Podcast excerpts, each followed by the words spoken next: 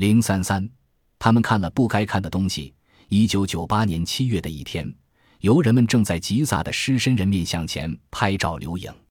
人们一面看着他，一面思考着这样一个问题：古埃及人是出于何种目的，基于何种信仰，才建造了这样一个人头、狮身、牛尾、就翅合于一体的怪兽呢？就在这时，从一辆疾驶而至的卡车上跳下了一群手持卡宾枪的男人。随着一阵密集的扫射，游人们还来不及做出任何反应，便全部倒在了血泊之中。警察署立即着手调查这起暴力事件的肇事者，但经过半年的努力，仍然一无所获。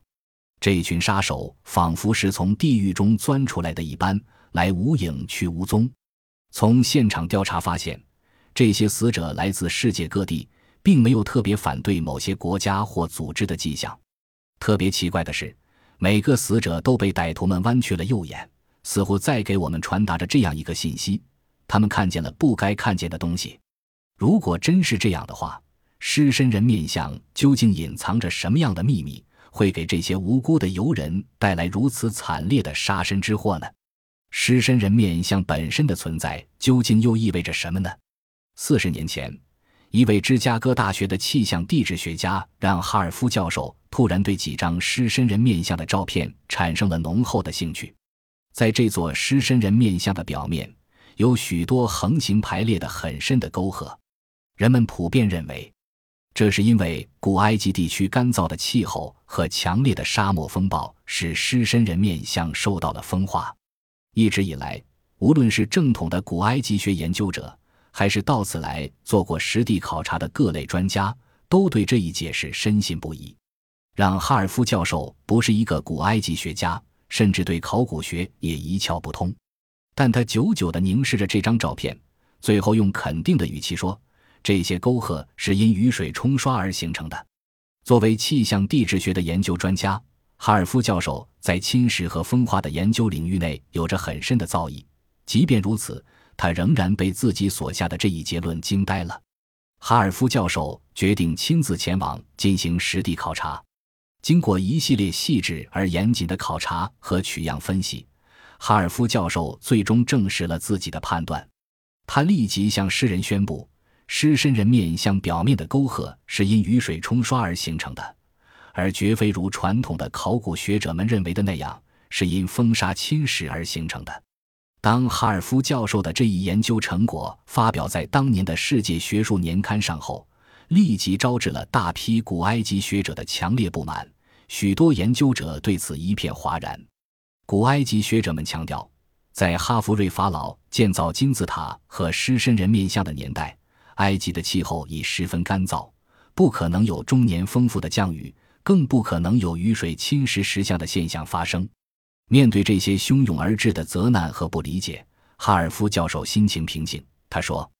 我是以一种科学的态度来对待科学的，请你们也以科学的态度来对待我的发现。”但事与愿违，哈尔夫教授的请求被人们晾在一边，下雨理睬。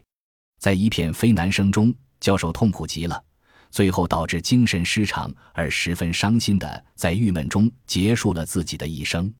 吉萨惨案的发生，让世人再次把目光转到了狮身人面像身上。我们突然发现，这座古老而神秘的雕像竟然还有着那么多我们尚未知晓的秘密。如果按照让哈尔夫教授的见解，这座狮身人面像应该修建于北非大陆还到处都有茂密的热带雨林的时期，